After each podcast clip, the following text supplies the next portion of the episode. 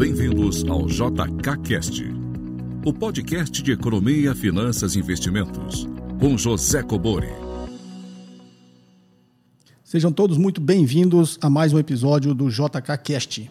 Perguntas em áudio e texto para o WhatsApp 61 98117 0005.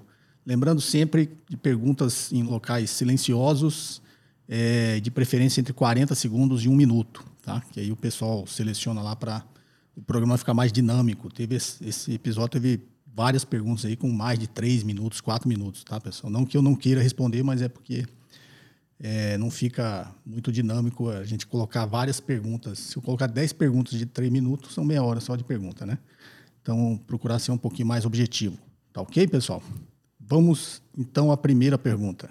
Boa noite, professor José Cuborin. Meu nome é Anderson Rodrigues, falando aqui de Fortaleza. Agora como aluno seu aí no Investidor de Alta Performance, estou gostando muito do curso e gostaria de fazer uma pergunta é, relacionada a swing trade. Sei que o senhor fala muito sobre day trade, mas é, basicamente a pergunta é o seguinte: é possível usar o swing trade como uma forma de alavancagem do patrimônio principal, né? Você tira ali 1 ou 2% e você alavanca esse valor com um swing trade. Será que isso é vantajoso? É, e se não for, né, senhor poderia dar algumas sugestões de possibilidade de alavancagem para um pequeno investidor? Obrigado, então. Bem, Anderson de Fortaleza, aluno aqui nos nossos cursos. Deixa eu te explicar, Anderson. Essa pergunta, na realidade, ela tem, é, de princípio, é, um equívoco. Né? Sempre as pessoas perguntam, acho que eu já até respondi alguma coisa nesse sentido, é, de tipo, eu não posso fazer que seja swing trade, day trade, eu não posso fazer day trade e aí o dinheiro que eu ganho eu separo e vou investindo é, em longo prazo, em coisas menos arriscadas. Aí eu sempre faço essa pergunta: se o cara está lá fazendo day trade, ganhando dinheiro, você acredita realmente que ele vai parar, tirar o dinheiro e colocar em outro lugar? Não, ele vai ficar naquilo até, é, infelizmente, ele perder tudo. Né? Isso não é pesquisa que mostra, não. São estudos que foram feitos com todos os CPFs que fizeram esse tipo de operação. Tem vídeos aqui no canal que eu explico e na internet você vai achar vários vídeos falando aí desse estudo da FGV. Tá? Não é uma pesquisa, não, tá? É, pegaram todos os CPFs que operam na Bolsa fizeram esse tipo de operações e fizeram esse estudo, provou lá que muito menos de 1% ganha e quando ganha, ganha em média tá? 100 reais por dia. Ou seja, não vale a pena né, o risco que você está correndo para ganhar 100 reais por dia. Tem outras profissões, você precisa de bem menos esforço e risco para ganhar isso. E a sua pergunta, Anderson, é mais ou menos nesse sentido. O meu alavanco, só que acho que você fez um, um pouco inversa, né? Como que é o alavanco o meu rendimento? Sei lá, estou investindo lá no longo prazo, ganhando 1, 2%, como é que eu pego isso aí e alavanco? Ou seja, tento turbinar a minha rentabilidade. E aí a pergunta é inversa, mas tem o mesmo princípio, né? a mesma premissa. Se você consegue pegar um, uma rentabilidade pequena que você tem e colocar né, no swing trade para alavancar o resultado, é, óbvio, pensando que vai dar certo, e se isso nas primeiras vezes der certo, será que você vai continuar pegando só 1, 2% e colocando nesse negócio do swing trade? Né? Ou você vai acabar indo e colocando todo o dinheiro lá? Então, toma cuidado, porque a gente parte desse raciocínio partindo do pressuposto que isso é um bom negócio que vai dar certo. Isso é muito arriscado, tá? Então, uma forma de você alavancar o seu rendimento da sua carteira é você cada vez é, alocar percentual maior da sua carteira em renda variável, em ações. Também não recomendo ficar fazendo operações arriscadas com, com derivativos e futuros. Você vai colocar lá no mercado à vista, que são as ações. Né? E mesmo assim, dentro daquele princípio que eu sempre ensino, de você fazer uma boa avaliação da empresa, investir em empresas que você estejam lá dentro do seu círculo de competência, se conheça, você saiba como ela ganha dinheiro, né? sabe como ela extrai lucro daquele negócio. Então é uma coisa sempre bastante pé no chão e conservadora, né? um, um pensamento bem preto no branco. Como é que uma empresa dá dinheiro? Fazendo negócio, vendendo e dando lucro. Então eu vou escolher uma empresa com essas características que eu conheça, que eu saiba acompanhar, que eu avalie bem antes de entrar nessa empresa e é aqui que eu vou tentar alavancar o meu resultado. Essa é a forma de que eu recomendo fazer a alavancagem do seu resultado. Porque às vezes a pessoa pega o sentido de alavancagem e sempre imagina que tem que ser coisas muito arriscadas. E não. Porque a diferença do swing trade é que o cara não opera dentro do mesmo dia. E às vezes, dois, três dias, uma semana, ele faz operações mais curtas. Então, mesma coisa day trade, você está especulando. Você só está num prazo que não é no mesmo dia, um pouquinho maior, mas você continua especulando. Você está simplesmente comprando um ativo, achando que ele está embaixo, ele vai subir e vai vender. Ou fazer operações inversas, né? Fazer a venda, aluga uma ação, vende, espera cair e compra. São operações muito arriscadas, isso não é investimento, isso é aposta, tá? é especulação, aposta. E tudo que é uma aposta, você tem um risco muito grande de não acertar, de perder. Então, minha orientação é sempre nesse sentido. E eu sempre, toda vez que alguém pergunta do swing trade, eu sempre faço a mesma brincadeira, mas só para ilustrar, né? É, o próprio nome já diz, tá? Cuidado com, com você entrar nesse negócio do swing trade aí. Tá joia? Espero ter te ajudado, essa. A gente se vê lá no curso. Vamos à próxima? Fala, professor Kubori, tudo bem? Quem fala aqui é Vitor, estou falando aqui de São Paulo hoje. É, minha pergunta é sobre IPO. Eu recentemente entrei na IPO aí da Intelbras, teve várias IPOs aí no começo do ano. E, bom, pelo que eu entendo, a companhia contrata uma consultoria que vai fazer o valuation da, da firma, até para o sócio é, sair na vantagem, ou pelo menos não sair perdendo na hora dele vender a parte dele lá, né? Isso apresenta uma faixa indicativa ali no prospecto, né? Então, essa faixa indicativa desse papel especificamente ficou entre 15,50 e 17,75, 18 reais. É, o papel acabou sendo por 15,75. Então, a primeira pergunta é como é que eles chegaram nessa faixa de 15,75? É, eu vi que não, não deu para comprar quem ofereceu acima de um valor, entrou num rateio. Isso quer dizer assim, que teve mais demanda pelo papel do que papéis oferecidos pela companhia. Então, por que, que o preço ficou lá embaixo? Né? Isso não fez nenhum sentido para mim. A outra pergunta é, é, bom, ficando precificado esse, esse valor e aparentemente o mercado ajuda a precificar em 15,75, no dia seguinte a ação disparou 25% e bateu, chegou lá nos 20 reais, 20 e poucos reais. É, por que, que um investidor aceitaria pagar por um ativo que o mercado já precificou como sendo mais baixo, ainda mais considerando que se o cara abriu o capital na bolsa, ele abriu no momento de euforia onde ele sabe que ele está provavelmente rentabilizando isso num valor maior do que se ele abrisse em outro momento. Então tem um ganho ali, né? Do, do, do cara que está vendendo, ainda por cima ainda teve um, um ágio aí de 30% para o cara comprar logo no primeiro dia. E isso para mim não, fa não faz muito sentido, né? É como se eu fosse no supermercado comprar carne que eu sei que é 12, eu chego no açougueiro e ofereço 15. Então explica essa pra gente aí, professor. Abraço. Bem, Vitor de São Paulo, vamos lá. É, é, que esses processos são um pouco mais complexos, as pessoas não entendem, né? Até chegar no dia lá que a ação passa a se negociar na bolsa, que aí já é mercado secundário, né? Como eu já expliquei, quando a empresa abre o capital, ele está entrando no mercado primário, ou seja, está oferecendo as suas ações numa oferta inicial de ações. No momento seguinte, essa ação passa a ser negociada no mercado secundário, que aí é a troca das ações entre os investidores. A empresa já não está participando desse processo. Mas eu entendi sua dúvida, porque é complexo, eu vou tentar te explicar. Eu tenho alguns vídeos que eu falo sobre IPO e nos meus cursos eu também falo bastante sobre IPO. Mas aqui no canal tem bastante vídeo que eu falo também, porque eu acho que não entraria no IPO, tá? Mas eu vou explicar o, processo porque muita pouca gente conhece. Eu sei porque eu na, vivi isso na prática, né? Eu ajudava a coordenar e estruturar esse tipo de, de operação na realidade, até um passo antes, né, desde o crescimento da empresa, do processo lá de fusões e aquisições, da entrada de um fundo de private equity na empresa, para melhorar para lá na frente o, o, fundo sair exatamente quando os investidores estão entrando. Né? O fundo, geralmente, né, a estratégia de desinvestimento de um fundo de private equity é no IPO. Então, ela compra lá a empresa de capital fechado no início, melhora, injeta dinheiro, melhora os resultados, né, dá uma governança na empresa, profissionaliza, e aí leva a mercado fazer o IPO. Né? Então, nessa, nesse momento é a hora que o fundo está saindo, desinvestimento de um fundo de private equity. Às vezes tem fundos de ações entrando nesse momento. Então, essa lógica do IPO eu sempre é, expliquei sob o ponto de vista do investidor. Agora eu vou explicar sobre esse ponto de vista que você teve dúvida, né? como é formada o preço da ação num IPO e por que, que tem, você teve essa impressão aí que por que, que ficou um preço abaixo, né? muito perto da faixa indicativa mínima, depois, na hora que abriu as negociações na bolsa, ela disparou. Tudo isso tem, tem uma explicação, tá? Vou explicar inclusive, eu tenho uma, uma disciplina no IBMEC, que, do IBA de Finanças, que me pediram para criar, que chama Estratégia Financeira, justamente explicando todo esse processo, né? Desde uma startup, quando ela nasce, até é, é o momento que ela abre o capital.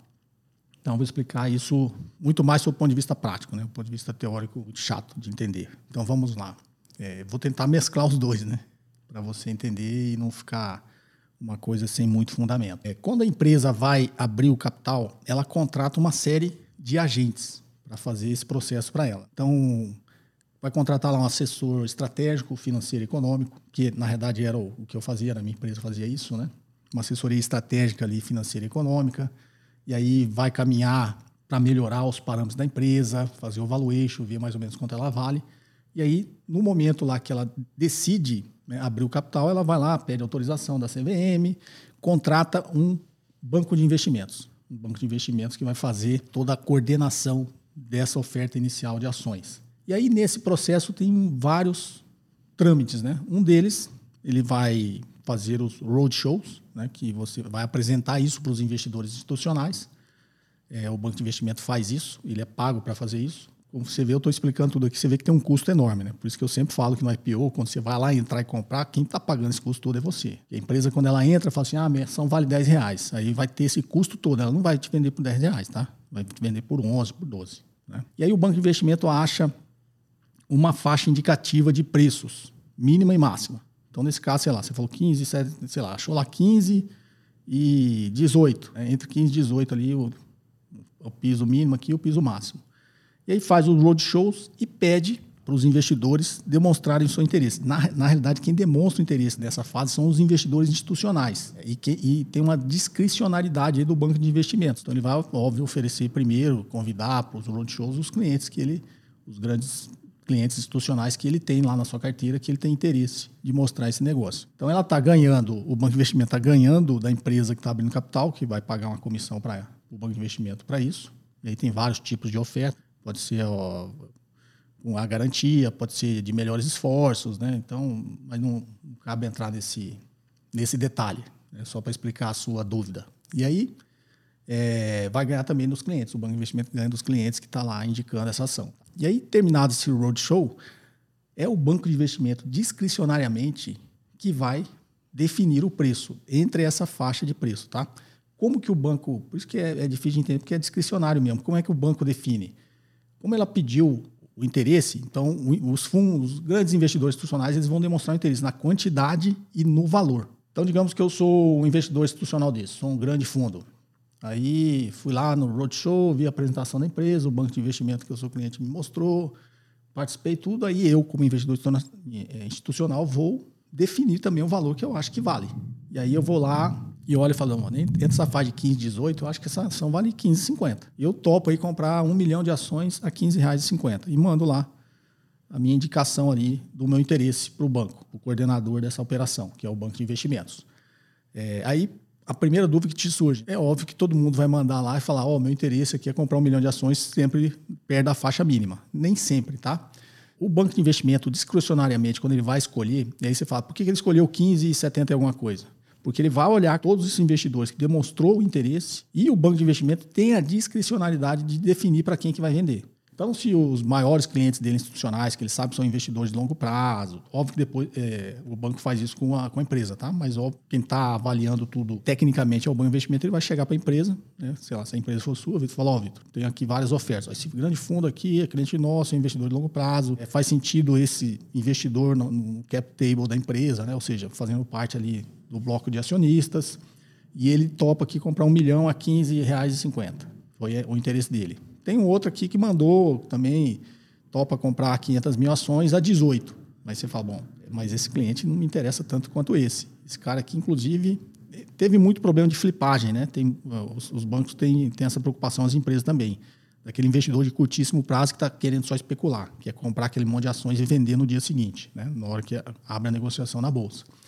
E aí, apesar desse cara ter definido o interesse no preço maior, eu posso, eu, banco de investimento, falar, não, não vamos colocar esse cara, não. Vamos definir com esse cara aqui, com esse cara aqui, a gente estabelece aqui esse preço muito próximo do que ele pediu em 15,70. Ele falou 15,50, vamos definir 15,70, né? Faço uma média ali ponderada pelos meus critérios, né? Ou seja, de forma arbitrária, e fala assim para esse grande investidor que eu tenho interesse, fala, ó, tá bom, eu vamos fazer essa, esse um milhão de ações para você aqui a 15,75 e eu defino esse preço e passo para todo mundo. Passo, ó, vai ser 15,75 a oferta. Isso eu faço, eu, banco de investimento, com os investidores institucionais. Quando vai pro varejo, e aí você entrou lá nesse IPO, você, sua corretora falou, ó, tá abrindo aqui o IPO da empresa X. Aí você tem que entrar lá e fazer reserva. Essa parte toda que eu, eu falei antes chama book building, tradução livre, construção do livro, né? Como se fosse um. Antigamente era assim, não existia tecnologia, né? Então era, era livro mesmo. O cara ia lá e colocava o interesse dele, quantidade e valor. Como se fosse um livro contábil. Né? Então por isso chama book building. É um processo de construção do preço. Desse preço que você falou, da faixa indicativa aí.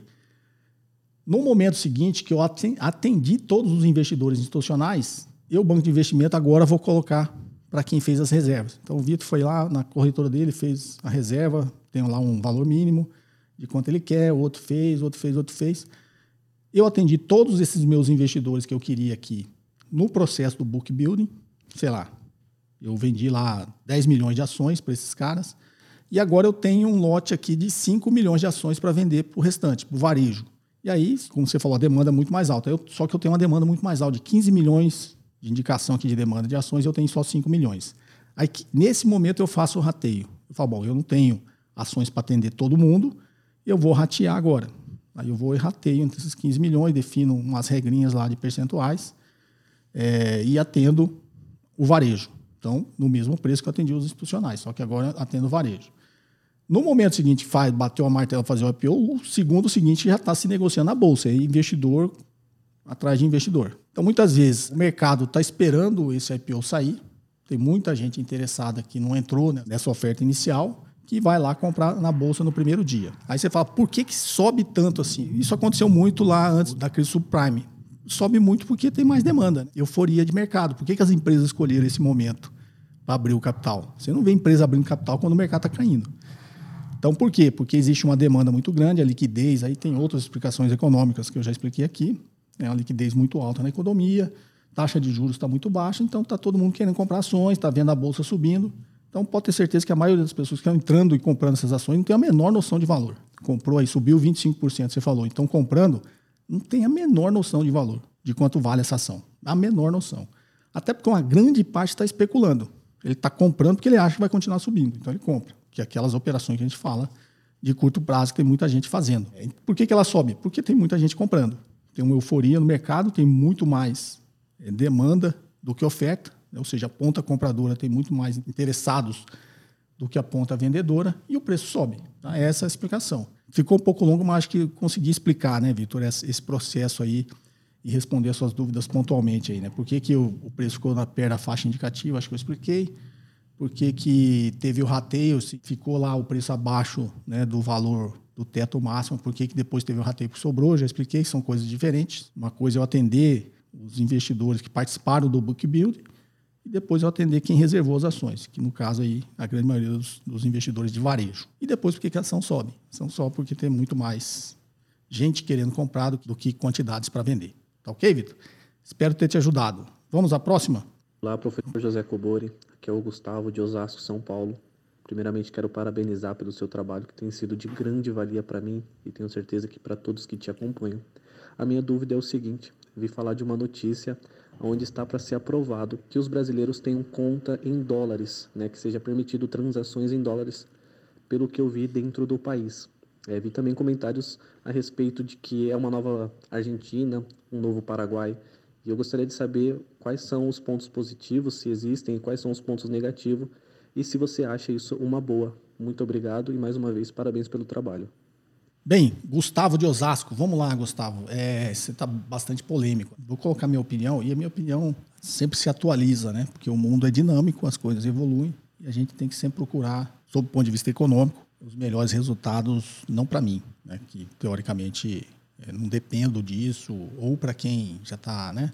Tem um bom emprego, está bem estabilizado, não depende disso. A gente tem que sempre pensar né, como que a gente melhora a vida do nosso semelhante lá que não está em condições tão boas. Né? Então, por isso que o pensamento econômico ele tem que evoluir. Quando a gente olha uma coisa que não está dando resultado, tem que ter alguma explicação. Então, se a gente não é um radical, não é, a gente vai atrás de soluções, vai ler, né? vai ouvir a parte que a gente teoricamente não concorda ou não concordava até agora, para entender ali as, os embasamentos teóricos de, de quem tem uma opinião contrária. Então, o pensamento vai evoluindo. Nesse ponto, tanto quanto a autonomia do Banco Central, que não é a sua pergunta, quanto essa conta em dólar, né, a PL do câmbio, que foram aprovadas agora em tempo recorde, são assuntos polêmicos em que a gente tem que analisar com um pouquinho mais de sensatez, sem muito viés ideológico ou é, radicalismo sobre o pensamento econômico. Então vamos lá, Gustavo, o que, que eu estou pensando aqui é, sobre esse assunto e, como eu disse, aprovar em tempo recorde. Por que, que o troço está tanto tempo lá e de repente o negócio é aprovado em tempo recorde, dois assuntos tão importantes para a economia? É, deixa eu te explicar por que, eu sou contra isso que foi feito. Porque tem que, isso tem que consultar a sociedade. Por que, que isso não passou no, na Comissão de Assuntos Econômicos? É, não convocaram, não fizeram uma audiência pública, né? não ouviram os economistas que são contra e os que são a favor. É, isso, o processo de audiência pública na democracia é como se fosse uma consulta à sociedade, tá?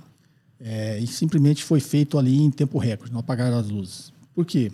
O novo comando do Congresso, da Câmara e do Senado foi eleito e logo em seguida eles já colocaram. É, isso tem uma coisa muito certa atrás disso, tá? Eu tenho certeza disso, porque são assuntos que estão aí rolando há 40, 30 anos para ser resolvido e não pode ser resolvido assim, sem qualquer tipo de consulta, uma audiência pública. Né? Vamos entender. Eu escuto, eu tenho amigos que são economistas, são contra, são a favor, eu escuto todo mundo, eu leio, é, eu procuro entender o embasamento teórico. Quanto à conta em dólar, vou focar aqui para a resposta não ficar muito extensa. Quanto à conta em dólar, eu sou contra. Eu vou dizer o porquê eu sou contra. É, eu sempre falo aqui, muita gente pergunta sobre criptomoeda, né? e eu sempre explico qual é a função da moeda. Então, vou começar por esse embasamento para você entendeu porque eu sou contra. Qualquer coisa para ser considerada uma moeda, ela tem que ser uma unidade de conta, um meio de pagamento e uma reserva de valor. Então, sempre eu comparo isso com o Bitcoin, a gente sabe ainda que o Bitcoin não é uma moeda, porque ele não tem essas características.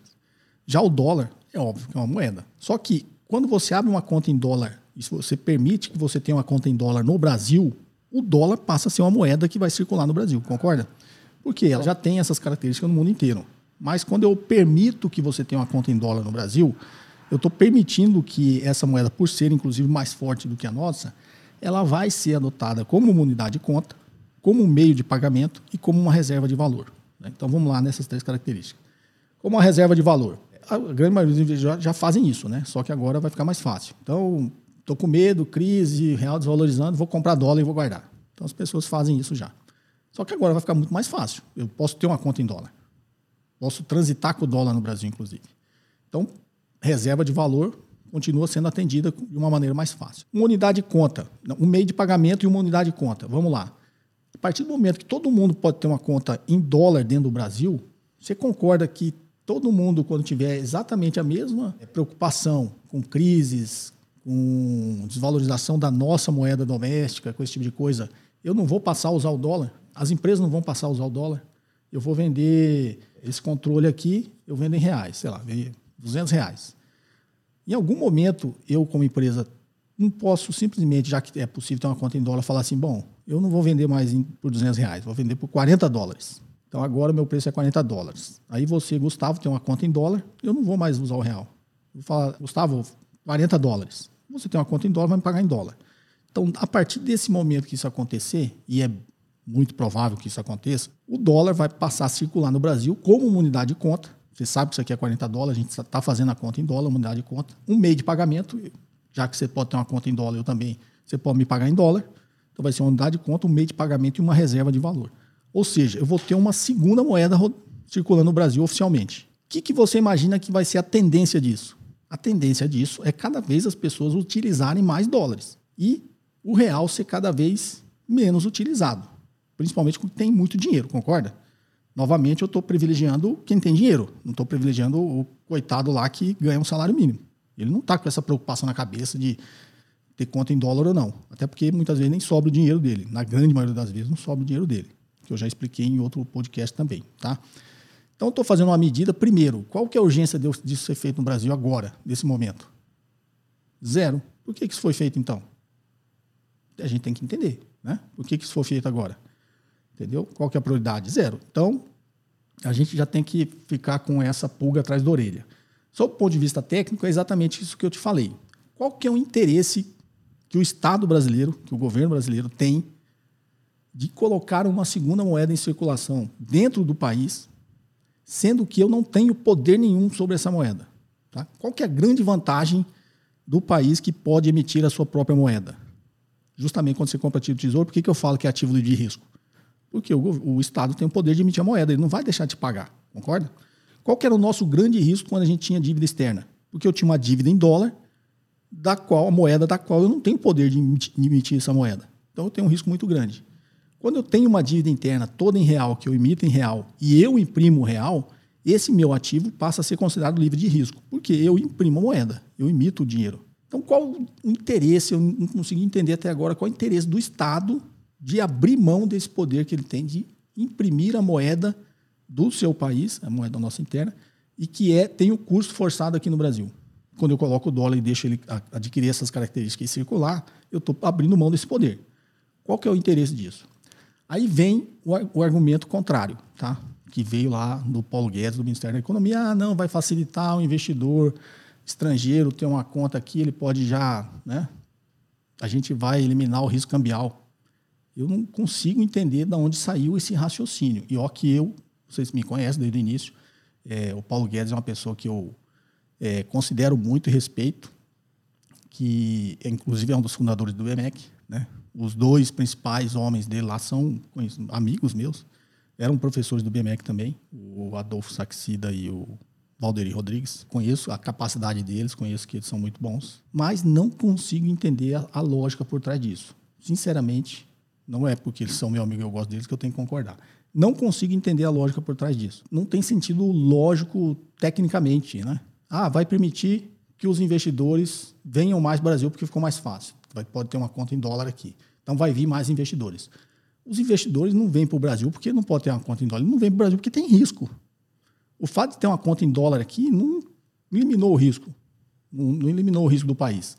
Não eliminou nossos entraves todos que tem para negócios aqui. Não é o fato de ter uma conta em dólar que vai trazer investidor. Eu não, não vejo dessa forma, tá? É, até porque, é, novamente, eu falei, se você está lá fora, você está, ah, não vou para o Brasil porque eu não posso ter uma conta em dólar lá. Não, você não vem para o Brasil porque você não quer, você acha arriscado. Então, não estou vendo sob esse ponto de vista. Não entendi.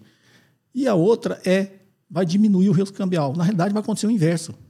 Quando eu permito que uma moeda estrangeira circule dentro do meu país, eu aumento e muito a volatilidade da taxa de câmbio. Vai ficar mais fácil tirar e pôr dinheiro do Brasil. Não vai ter é, nada. Eu faço aqui do meu computador. Não é isso? É, hoje não. Você tem que fazer uma operação de câmbio, você quer ir embora, você tem que ir lá, entrar no. Você tem um monte de coisa a fazer. Não é assim. Então, a partir do momento que eu permito que uma segunda moeda circule dentro do Brasil, eu, na realidade, estou aumentando o meu risco cambial. Meu e dos investidores, concorda? Se aumenta a volatilidade, o investidor, se é sob esse ponto de ah, eu vou para o Brasil porque pode ter uma conta em dólar lá, eu elimino meu risco cambial. Não. Vai ter uma, vou ter uma conta em dólar lá, vai aumentar o fluxo é, de capital, vai aumentar a volatilidade da taxa de câmbio. Meu risco cambial aumentou, não, não diminuiu. Então, sinceramente, eu não entendi. Eu não, sinceramente, eu não entendi. Eu acho que tem alguma outra explicação por trás disso, tá? Explicação técnica não existe, pelo menos sob o meu ponto de vista. Como eu disse, eu não sou o dono da verdade, não estou certo, estou dando a minha opinião. É, mas é, eu sei exatamente como, como eles pensam, né? essas pessoas que eu acabei de falar que são muito próximas à mídia, são professores do BMEC também, pensam. Eu, eu sei como eles pensam e não entendi esse pensamento, tá? Essa é a minha opinião. Como eu disse, minha opinião não, não necessariamente está certa, né, mas eu tenho um embasamento para dar essa opinião. E a minha opinião é sempre sob o ponto de vista de que a gente faz as coisas para melhorar a vida de todo mundo. A gente não faz as coisas para melhorar só a vida de uma parcela da população. Muito pelo contrário, né? o Estado existe, o Estado existe para melhorar a situação de vida dos mais necessitados. Os, os que já têm condições não precisam da ajuda do Estado. Né? Essa é a grande discussão. Né? Por que, que quem é contra o Estado é só quem não precisa dele? Eu sempre fui contra o Estado, eu não preciso dele. Só que o Estado ele existe justamente para ajudar a melhorar de vida as classes mais desprivilegiadas, não a classe privilegiada. Então, sinceramente, eu acho que a gente está no caminho errado. Essa é a minha opinião. Desculpe se eu polemizei mais o assunto, mas a intenção era tirar sua dúvida aqui, dar minha opinião. Tá joia, Gustavo? Um forte abraço. Vamos à próxima? Olá, professor Cobori. Aqui é o Gabriel de Roma. Já irei direto ao ponto. Se pegarmos o ativo circulante operacional menos o passivo circulante operacional e o seu resultado for negativo, a minha dúvida é: sempre quando dá negativo, quer dizer que o fornecedor está patrocinando o capital de giro da empresa, né? Consequentemente, não é negativo, é positivo, né? Sempre é desse jeito? Ou tem algum outro local na demonstração financeira onde eu posso bater o olho e falar: meu, eu fiz as contas aqui, deu negativo, mas a empresa deu negativo porque a empresa está administrando mal e isso pode ter complicações no fluxo de caixa futuro e, consequentemente, a minha análise vai mudar totalmente. Essa é a minha dúvida. Não sei se eu fui claro. É, obrigado, professor. Vamos lá, Gabriel, direto de Roma. É, um abraço a todos os romanos. Né? É, gosto muito dessa cidade. Foi uma, quem gosta de Roma é quem gosta de. A gente vai e gosta muito, primeiro, que o italiano é um povo muito mais latino, mais parecido com o brasileiro, e a culinária aí é especial, né? Eu sempre que lembro de, de Roma, lembro. É, pensamento de gordo, né? Sempre lembro da comida. E também que quando eu fui para Roma eu tinha acabado, eu estava vindo de Paris, né? Então assim, o tratamento é completamente diferente para quem já foi. Então, gosto muito da cidade Vila Trevere, ia toda noite aí comer um negócio diferente. Mas esse assunto, como eu disse, parece assunto de gordo, né? Falando de comida. Vamos voltar aqui para o assunto economia e finanças. Necessidade de capital de giro, que você falou, ativo circulante operacional menos passivo circulante operacional. Eu vou tentar explicar de forma prática para todo mundo entender, tá, Gabriel? Não só você, mas você vai entender também. Para todo mundo entender como que a gente acha a necessidade de capital de giro. O que é capital de giro? É o que a empresa precisa ter ali no caixa, não é isso? Para ela não ficar com dificuldade na hora de pagar o fornecedor, na hora de pagar a folha de pagamento. Ela precisa ter um dinheiro lá reservado para ela fazer frente a essa despesa que tem um descasamento, um descasamento de prazo aqui. Então, isso a gente chama de necessidade de capital de giro. Como é que eu acho a necessidade de capital de giro? Aí, tecnicamente, eu pego o ativo circulante e o passivo circulante e separo as contas no que eu considero ativo circulante financeiro e ativo circulante operacional. Mesma coisa o passivo, né? O passivo circulante financeiro e o passivo circulante operacional. Então, eu não uso o financeiro, eu uso só o operacional, porque o operacional é cíclico e o financeiro é errático. Então, estou muito técnico aqui, vamos voltar. Então, eu pego só o circulante operacional. E agora vocês vão entender é, na intuição, na prática. Eu vou reduzir em duas principais contas. Tá? Então, ativo circulante operacional é contas a receber e estoques. E passivo circulante operacional, estou reduzindo nas duas principais contas. Tá? É contas a pagar, que é fornecedores, né? e salários. Então, vamos resumir só nessas duas contas, são as principais. É o que impacta mais o capital de giro. Como vocês sabem, na, no balanço patrimonial, as contas são classificadas por ordem de liquidez. Né? Então, contas a receber tem uma liquidez X estoques tem uma, uma liquidez Y. Menos liquidez. Então, ó, a intuição como é simples. O que está no estoque não foi vendido ainda. Então, vai demorar mais para virar dinheiro. Tá, okay? Então, tem uma liquidez menor. O que está no contas a receber já foi vendido. Só não recebi ainda. Então, o estoque tem uma liquidez menor do que contas a receber. E fornecedores e salários, a mesma coisa. O salário tem que ser pago todo mês. O fornecedor, a menos que eu negocie prazo diferente, vai ter lá fatura para 60 dias, fatura para 30, fatura para 10 dias, 15 dias, está tudo lá misturado. Então, o que é a necessidade de capital de giro? Eu preciso, eu preciso casar isso aqui para eu não ficar com dificuldade. Para quem tem uma empresa pequena, sabe o que é isso, na pele. Sempre chega lá sua folha de pagamento, chega o boletinho lá do seu fornecedor, você olha para o seu caixa e você não tem dinheiro.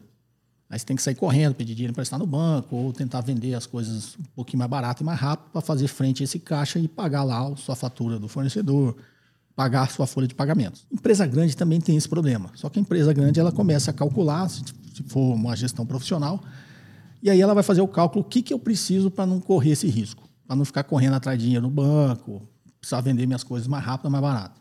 Eu preciso determinar qual que é o volume de dinheiro que eu preciso ter para fazer frente a esse descasamento de prazo. Que chegou a fatura do fornecedor, o folha de pagamento, e eu ainda não consegui vender, nem consegui receber o que eu já vendi, e aí tem um descasamento. Aí eu faço essa conta, pego ativo circulante operacional, que é clientes a receber, contas a receber estoques, menos passivo circulante operacional, fornecedores e salários. Eu vou achar um número ali positivo, que é a dúvida do Gabriel, né, Gabriel? Então, sei lá, tem 100 aqui no ACO e 50 no PCO. Então, 100 menos 50, 50. Quando eu faço a conta, eu falo, bom, eu tenho que ter 50 reais no meu caixa como capital de giro. Tem que estar lá guardado capital de giro que, que vai acontecer? Se eu tiver essa reserva aqui dos 50, eu fiz a continha certinha. Quando chegar a fatura do meu fornecedor, eu ainda não vendi as minhas coisas, mas como eu deixei 50 reais separado aqui, vai chegar a fatura, eu vou ter dinheiro para pagar, vou pagar. Vai chegar a folha de pagamento todo mês. Quando chegar a folha de pagamento, eu vou ter dinheiro aqui para pagar meus funcionários. Então eu fiz essa conta justamente porque eu tenho esse descasamento de prazo. O que o Gabriel, a dúvida do Gabriel é o seguinte: é o inverso. Deu negativo. Eu tenho 50 aqui e 100 no passivo. Aí, contas a receber mais estoque deu 50, fornecedores mais salário deu 100, 50 menos 100, menos 50. Essa é uma situação que a gente diz, que é a dúvida do Gabriel, é que o capital de giro, na realidade, está a seu favor. Como está a seu favor? Como deu uma conta negativa, eu estou dizendo o seguinte: eu consigo girar o meu estoque, o meu contas a receber mais rápido do que eu preciso pagar meus fornecedores e meus salários. Por isso, minhas, o meu volume de contas a receber estoques é menor, é 50. Então, entendam dessa maneira. Eu vou dar um exemplo simples que vocês vão entender. É muito comum isso aqui, você pega uma grande rede de supermercado, sei lá, Carrefour, Extra, Walmart, é, eles têm essa situação. Por quê? Ele tem um poder de barganha maior, e aí eu vou chegar no final da sua dúvida, tá, Gabriel? Eu tenho um poder de barganha maior com meus clientes e com meus fornecedores. Está dentro daquela parte do modelo das cinco forças que de vez em quando eu explico aqui. Então eu tenho um poder de, de barganha maior. O que, que eu faço com o meu fornecedor? Eu vou lá e compro as batatinhas dele para ele vender no, sei lá, eu sou o Carrefour. Aí eu tenho um volume tão grande de batatinha que eu vou comprar a produção dele inteira. Aí eu vou falar, Gabriel, sua fábrica de batatinha frita aí é o seguinte: você produz quanto? Ah, produz uma tonelada por mês. Eu compro a sua uma tonelada toda. E aí você vai ficar feliz. Fala, Opa, vendi né, toda a minha produção para um cliente só, só que você ficou na mão dele. Como você ficou na mão dele, ele vai, vai te pressionar. Fala, eu te compro tudo, mas o preço é esse. Pago isso aqui, é, você vai me dar 60 dias para pagar, inclusive. Vai me dar um prazo maior e um preço menor. E vai embalar tudo com a minha marca. Né? Por isso você vai, às vezes, nesses grandes supermercados, tem lá ah, os produtos com a marca do fornecedor. Muito provavelmente está nessa situação. E aí você, Gabriel, vai fazer as contas, pô, mas é, eu não vou ter risco de vender, vou vender tudo, vou segurar essa, essa bomba aqui, vou fazer isso aí que ele quer. Vou botar o preço aqui e vou dar 60 dias de prazo. E aí você topa fazer isso. Por que, que você topa fazer isso? Porque atrás de você tem uma fila de 10 caras querendo vender para o Carrefour. Não é só você que quer vender para ele. Aí você topa e faz isso aí. Aí eu eu, Carrefour, vou lá e ponho todas as batatinhas na prateleira. Eu não levo 60 dias para rodar isso aí, para vender tudo. Eu muito provavelmente vou vender rapidamente isso aí. Eu já fiz a, a empresa bem administrada, ele já sabe o que, que ele, ele, precisa de necessidade para vender durante o mês. Então, vamos simplificar o exemplo. Eu comprei com você para pagar em 60 dias, mas eu consigo vender tudo e receber tudo em 30 dentro do meu supermercado. Ou seja, esse dinheiro você me financiou, o fornecedor está me financiando. Porque você me deu o produto, eu não te paguei ainda e eu já vendi tudo e recebi. Então você me financiou. Todo esse dinheiro vai ficar no meu caixa. Por isso que o capital de giro é. A gente, quando a conta, né, Gabriel, dá negativa, é porque o capital de giro está invertido, tá? Na verdade, eu estou me favorecendo é, dos meus fornecedores, inclusive dos meus funcionários, né? Por que, que o salário está no, no passivo? Porque é um, um, passivo que eu tenho de cada 30, 30 dias eu tenho passivo a pagar, que é o salário dos funcionários. E o funcionário está me financiando 30 dias. Você não começa a trabalhar e recebe antecipado. Você começa a trabalhar e vai receber só daqui 30 dias. Então, o funcionário está financiando a empresa em 30 dias também. Então, essa é uma situação teoricamente boa para as empresas. A sua dúvida, Gabriel, é, tem uma outra coisa que eu preciso observar aí. Né? Isso pode estar tá parecendo uma notícia muito boa, mas tem alguma coisa errada. Tem sob o ponto de vista estratégico, mas aí você não vai ver isso em balanço. Você tem que avaliar bem a empresa. A empresa pode estar fazendo isso, né? no, no caso, digamos que não é o Carrefour, é um supermercado menor tem até esse poder de barganha, mas ela tem outros problemas. Ela está conseguindo se financiar com os fornecedores, mas ela tem outros problemas, talvez não de curto prazo, mas de médio e longo prazo. Pode ser uma empresa que está perdendo competitividade, esse poder de barganha está diminuindo. Lembra lá do planejamento estratégico? Você olha cinco forças, você está per perdendo seu poder de barganha, tanto com o fornecedor quanto com o comprador. É, então, no médio e longo prazo, isso você pode identificar algum tipo de problema. No curto prazo é muito difícil. Se a empresa está com essa situação, você olha um histórico recente e olha, faz talvez uma projeção aí para os próximos dois anos, é, ela pode estar tá ainda numa situação confortável, sob esse ponto de vista do capital de giro. Mas você pode olhar as demonstrações financeiras e talvez enxergar outro tipo de problema. E são problemas não relacionados à operação. Pode ser problemas relacionados à finança, sei lá, um nível de alavancagem muito grande. Apesar de uma empresa que tem capital de giro é, negativo, ela não precisa se alavancar menos. Ela pode ter um nível de alavancagem muito grande, pode ter algum problema tributário. Então essas coisas todas a gente tem que olhar, né? Porque na realidade você não analisa uma empresa olhando só uma coisa, tá, Gabriel? Você está falando do capital de giro, mas você tem que olhar tudo, né? Então você vai identificar problemas que não são operacionais, primeiro, né, e olhar se tem problemas financeiros.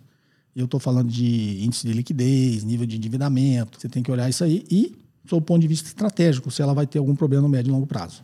Espero ter te ajudado, Gabriel. Forte abraço aí para todos os romanos. Vamos à próxima. Bom dia, professor Cobori.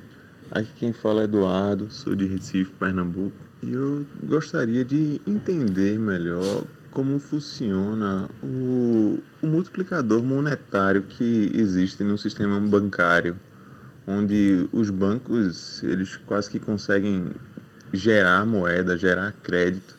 Eles têm a obrigação de manter um compulsório lá no Banco Central, mas ainda assim eles têm a capacidade de, de emprestar uma quantidade muito maior do que é que eles de fato têm. Isso me parece um pouco confuso, apesar de eu ter lido que, que de fato funciona assim, mas me deixa confuso com relação à, à segurança do sistema como um todo, uma vez que os bancos privados não têm é, como missão defender o poder de compra da nossa moeda.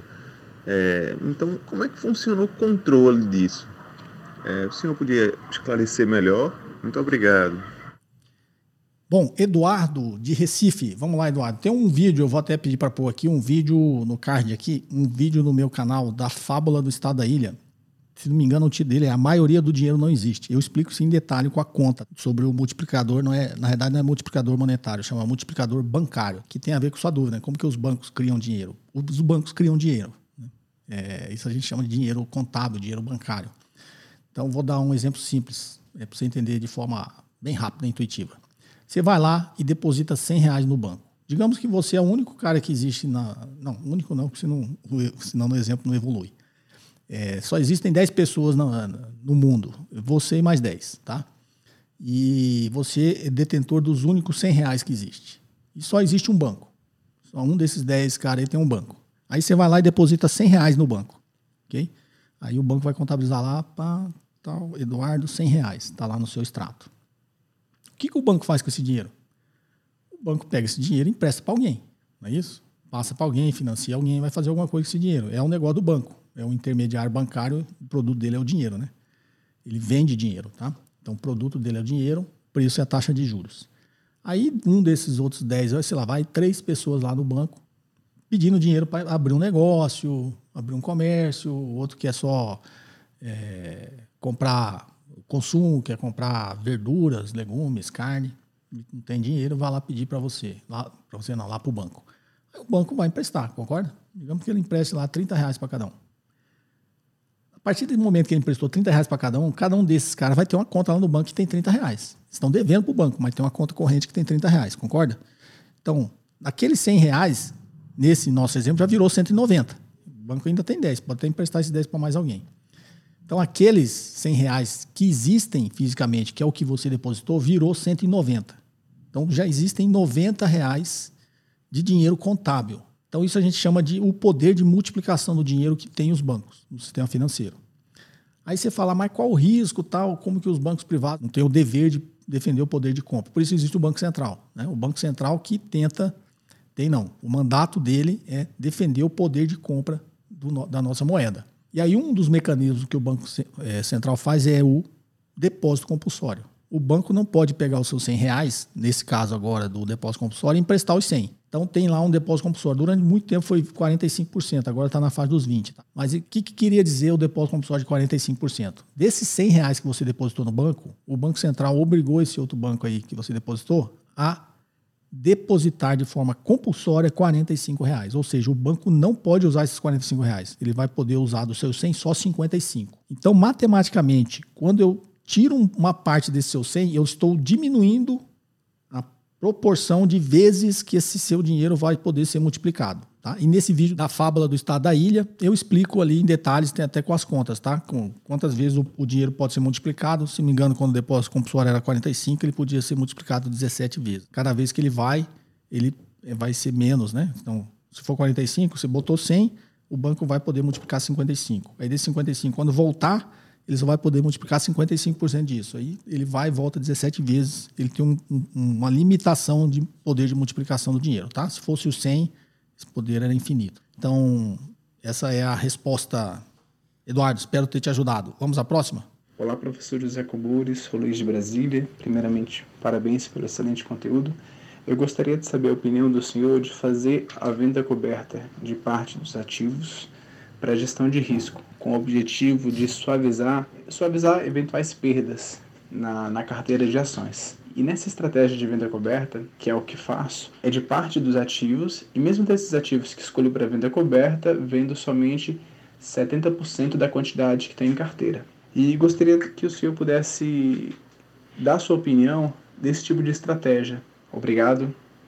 Bem, Luiz, aqui de Brasília, vamos lá, Luiz. É, venda coberta. Para quem já viu, também tem vários vídeos aqui que eu falo né, sobre operações, inclusive estruturadas com opções. É, e no podcast eu sempre respondo esse tipo de dúvida. Para quem não sabe, venda coberta é quando eu vendo uma opção e eu tenho ação, por isso que chama coberta. Então, eu compro uma ação e vendo uma opção. Quando eu vendo uma opção, eu estou vendendo para alguém o direito de comprar a minha ação. Então, eu vendo uma opção de compra. Então, estou vendendo para alguém o direito de comprar minha ação numa determinada data, que está lá nessa opção. Então, vendo uma opção, preço de exercício X. Né? Nesse preço lá, se chegar nesse preço, a pessoa vai ter o direito de comprar minha ação. A dúvida do Luiz é o seguinte: quando a pessoa tem uma carteira grande de ações, ela pode rentabilizar essa carteira vendendo opções. Então eu vendo opção, já que eu tenho ação, eu vendo opção. Alguém que comprar essa opção vai pagar um pequeno prêmio, que a gente chama, o prêmio da opção. Então, sei lá, a ação vale 10, eu vendo uma opção de comprar essa ação a 15 por 10 centavos.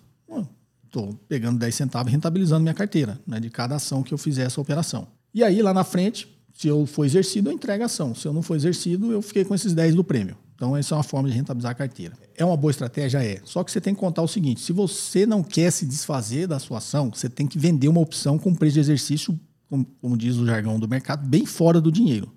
Se existir, óbvio, é liquidez na sua opção. Então, digamos, se a ação vale 10, você vende uma opção de compra de preço de exercício de 20. Né? Ou seja, para o cara te exercer, essa minha ação vai ter que dobrar de preço. E eu vou ganhar uma quirelinha ali, qualquer coisa que o cara pagou no prêmio. Tá? Se eu não quero me desfazer da da opção. Ah, posso vender mais próximo ali do dinheiro? Pode. Você pode vender ali, não tão fora do dinheiro, né? quando eu falo mais próximo do dinheiro. Do dinheiro é do preço da ação, tá? Então eu comprei a 10, vendi uma opção de compra a 12. O cara me exercia essa ação, vai ter que subir até 12, vai ter que subir 20%. Eu acho que isso não vai acontecer. Vendo, o prêmio vai ser um pouquinho maior, porque o preço de exercício está muito tá mais próximo. Vou rentabilizar minha carteira num, né, num percentual maior. Legal. Isso é uma boa estratégia. O único problema, Luiz, de você é se você não quer se desfazer da ação. Não é que você corre o risco. Você vai se desfazer, mas vai ganhar dinheiro, né? Você comprou a 10, ganhou o prêmio da opção, vai ser exercido, vai vender a 12, vai ter ganho 20%. Tá? Mas tem situações que o, o investidor não quer ficar sem aquela ação. Porque imagine, ela subiu para 12. Você vendeu, ganhou os 20%, aí ela continua subindo. Aí qual que vai ser a sua preocupação? Puxa, não queria me desfazer. Agora, por comprar essa ação de novo, vou ter que comprar, sei lá, a 13.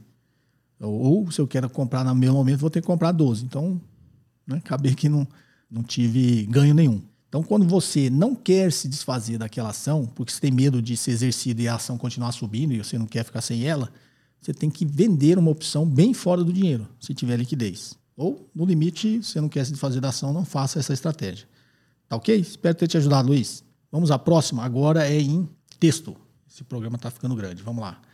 Deixa eu ver aqui. Olá, professor Cobori. Meu nome é Damares. Gostaria que explicasse o que é um COI, como funciona, vantagens e desvantagens. Desde já agradeço por seus ensinamentos. Vamos lá, Damares. Um COI é um certificado de operações estruturadas, tá? É, como ele funciona? É um papel sintetizado pelo, porque, pelo emissor, no caso, um banco, tá? Ou uma corretora, um banco de investimentos. Ela vai é, emitir um papel de forma estruturada, por isso chama certificado de operações estruturadas, e vai te vender para o mercado. Vantagens e desvantagens. Primeiro, como funciona, né? para vocês entenderem que é um COI. Um COI é uma operação sintética que o, o emissor faz, ele fala assim, é, Damares, toma aqui esse COI, que é um certificado de operações estruturadas, é, e está atrelado, sei lá, ele sempre está atrelado a ações, índices, qualquer coisa, qualquer ativo. Aí eu falo assim, esse, esse COI está atrelado, a minha operação sintetizada aqui é com o índice Bovespa. Então, se o índice Bovespa passar de X mil pontos, vamos falar em percentual, né? se o índice Bovespa lá, quando vai vencer esse COI daqui dois anos, se ele tiver passado de um aumento de 50%, você vai ganhar o ganho acima disso. Se ele cair até 50%, você também vai ganhar um ganho X.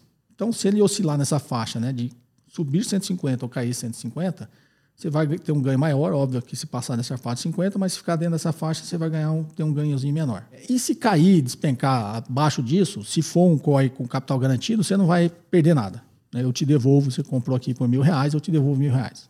Tá? Tem valores mínimos para o COI, tá? Você tem que olhar. Só do nosso exemplo aqui, estou arredondando para ficar mais fácil. Então, é, o investidor acaba se seduzindo porque é uma coisa com capital garantido, que é o mesmo conceito lá dos fundos de capital garantido. Você fala, bom, vou comprar mil, daqui dois anos é, se tudo é, correr mal, for de tudo mal a pior, eu, o emissor aqui me devolve os mil reais.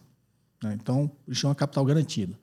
Aí, você, o, a maioria dos investidores é seduzido por isso. Tá? Eu não acho bom o COI porque tem maneira de você fazer isso sem pagar custo e de forma é, talvez melhor. Como o emissor sintetiza, você também pode sintetizar. Ah, mas eu não tenho conhecimentos para isso. É, não é tão difícil de entender, tá? É, por que, que existe o capital garantido? Só alongar um pouquinho aqui, mas só para vocês entenderem o mecanismo. E eu falo que o investidor comum pode fazer. O que, que o emissor faz para garantir o seu dinheiro, para ele não perder dinheiro? Então ele pega, lá, você colocou mil e esse COI vence daqui dois anos. Então vou simplificar o exemplo, né? Eu compro uma LTN para daqui dois anos. A LTN não vale mil no vencimento? Então eu compro uma LTN para daqui dois anos que vai valer mil. Estou garantindo que eu vou ter esse mil para te devolver lá na frente se tudo der errado. Só que como eu comprei uma LTN para daqui dois anos, eu paguei menos hoje. Porque isso é trazido a valor presente, né? Como eu já expliquei aqui também. Então eu comprei uma LTN que vai vencer daqui dois anos por mil, mas eu comprei por 800. Então eu comprei paguei 800 e já garanti o seu mil, que eu estou garantindo para você. Com esses 200 que sobrou, eu vou fazer as minhas operações estruturadas. Fazer várias operações. Né? Se tudo der errado com essas operações, eu vou ter os mil lá para te devolver. Mas pode ser que dê certo com esses 200. Aí eu vou fazer uma operação aqui com derivativo, fazer uma operação sintetizada ali, aqui, acolá. E se tudo der certo, eu vou ganhar 500% disso aqui. Se tudo der errado, vou perder, vou, posso chegar a zero. Né? Mas se eu ganhar só 300 e tal. E eu, dentro dessa faixa das operações que eu fiz, que eu estruturo o meu, meu papel. Eu sou emissor e falo, bom, então Damares, aqui, ó, capital garantido. Lá, no vencimento daqui dois anos, eu te devolvo os mil. Se ficar aqui nessa faixa, do exemplo que eu dei, se passar 50% aqui, eu estou fazendo operações com índice Bovespa, no caso, né, do nosso exemplo.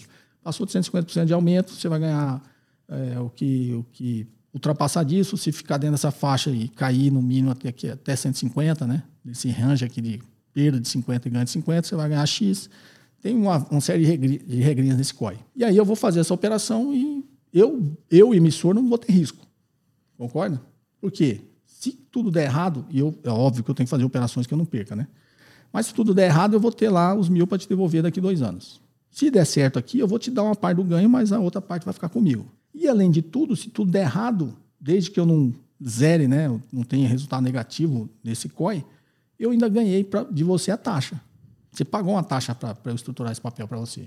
Então, isso é um excelente negócio para quem emite. Não é tão bom negócio para quem compra. Existem maneiras de você é, ter ganhos com risco é, menor né, do que esse. Ah, mas eu queria com o capital garantido. Aí, compra um LTN. Faz, o que o banco faria faz você. Compra essa LTN para vender daqui dois anos, por, que vai valer mil vai pagar 800, o meu exemplo está arredondado, tá? Vai pagar 800 hoje, aí com esses 200 aí você faz qualquer coisa, joga na Mega Sena, faz, tô brincando, tá?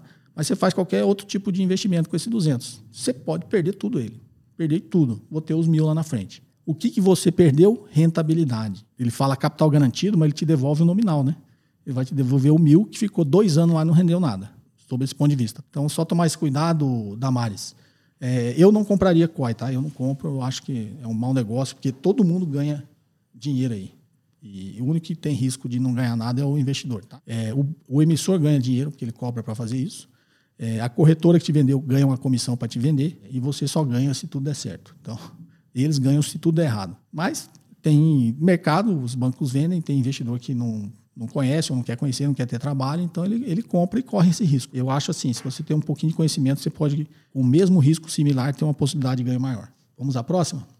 Responder mais uma, né? Porque senão fica muito acima de uma hora, aí vocês não assistem. Se bem que eu acho que eu vou começar a cortar os podcasts aqui por assunto, fica mais fácil, né, para vocês entenderem. Olá, professor José Cobori. Sou Vanderlei Viana de Telemaco Borba, Paraná cidade conhecida como a capital do papel, porque temos aqui uma grande indústria de papel e derivados chamada Clabin. Ouço sempre falar sobre DI Futuro. Poderia explicar o que é isso e como ele interfere nas taxas de juros do Tesouro Direto? Adoro seus vídeos e forma de explicar. Abraço, felicidade para você e toda a sua equipe e família. É, legal, Vanderlei de Telemaco Borba, Paraná. Vamos lá.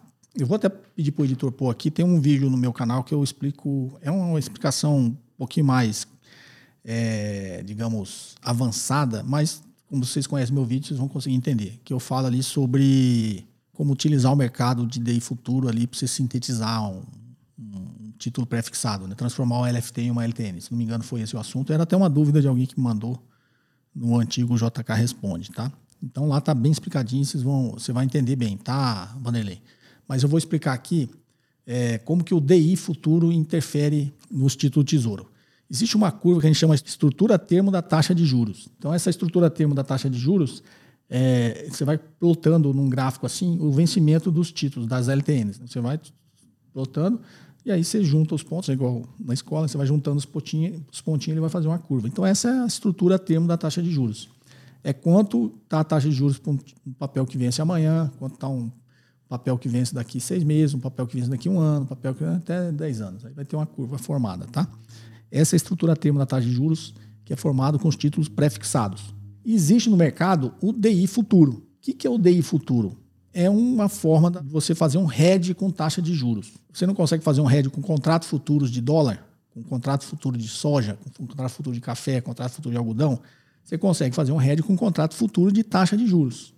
Ele parece um pouquinho mais complexo, mas o conceito é o mesmo. É, se você for ler um, um contrato de futuro, ele é bem complexo porque tem um monte de cálculo lá que tem que ser feito.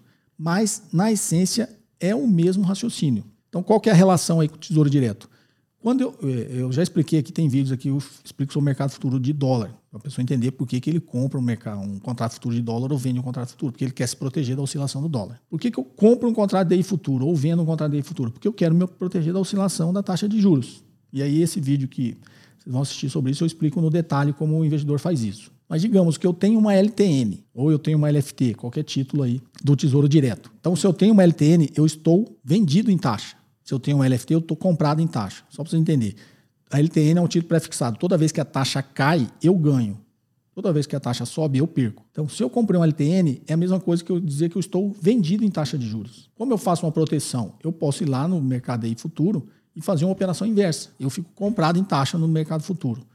Então, se a taxa subir eu perder na LTN, eu vou ganhar no mercado futuro porque eu estou comprado em taxa. Eu vou ganhar na subida e vou perder na descida, vou anular, vou fazer o meu hedge. Então, a curva DI futuro, de alguma forma, ela acompanha a estrutura termo da taxa de juros, a curva de juros das LTN. Se ela abre uma diferença, é o que a gente chama de arbitragem. Né? Se ela abrir uma diferença, ela abriu uma oportunidade de arbitragem. Aí é uma coisa mais complexa, se não me engano, deve ter alguma coisa aqui no canal que explica isso. O que é arbitragem? Uma coisa tem que caminhar junto. Se ela abre uma distorção, eu vendo um e compro o outro, porque em algum momento essa distorção vai ter que sumir. E a própria arbitragem vai fazer essa distorção no mercado sumir. Então, se essa distorção sumir, a curva vai voltar a andar junto. Então, como que essa curva influencia? Primeiro, como é curva de juros futuro, todo mundo está fazendo um hedge ali ou apostando, como tudo no mercado futuro. Só que as pessoas também estão apostando na LTN. Quando você compra uma LTN vai ser daqui três anos, você também está apostando que vai ser a taxa de juros daqui três anos.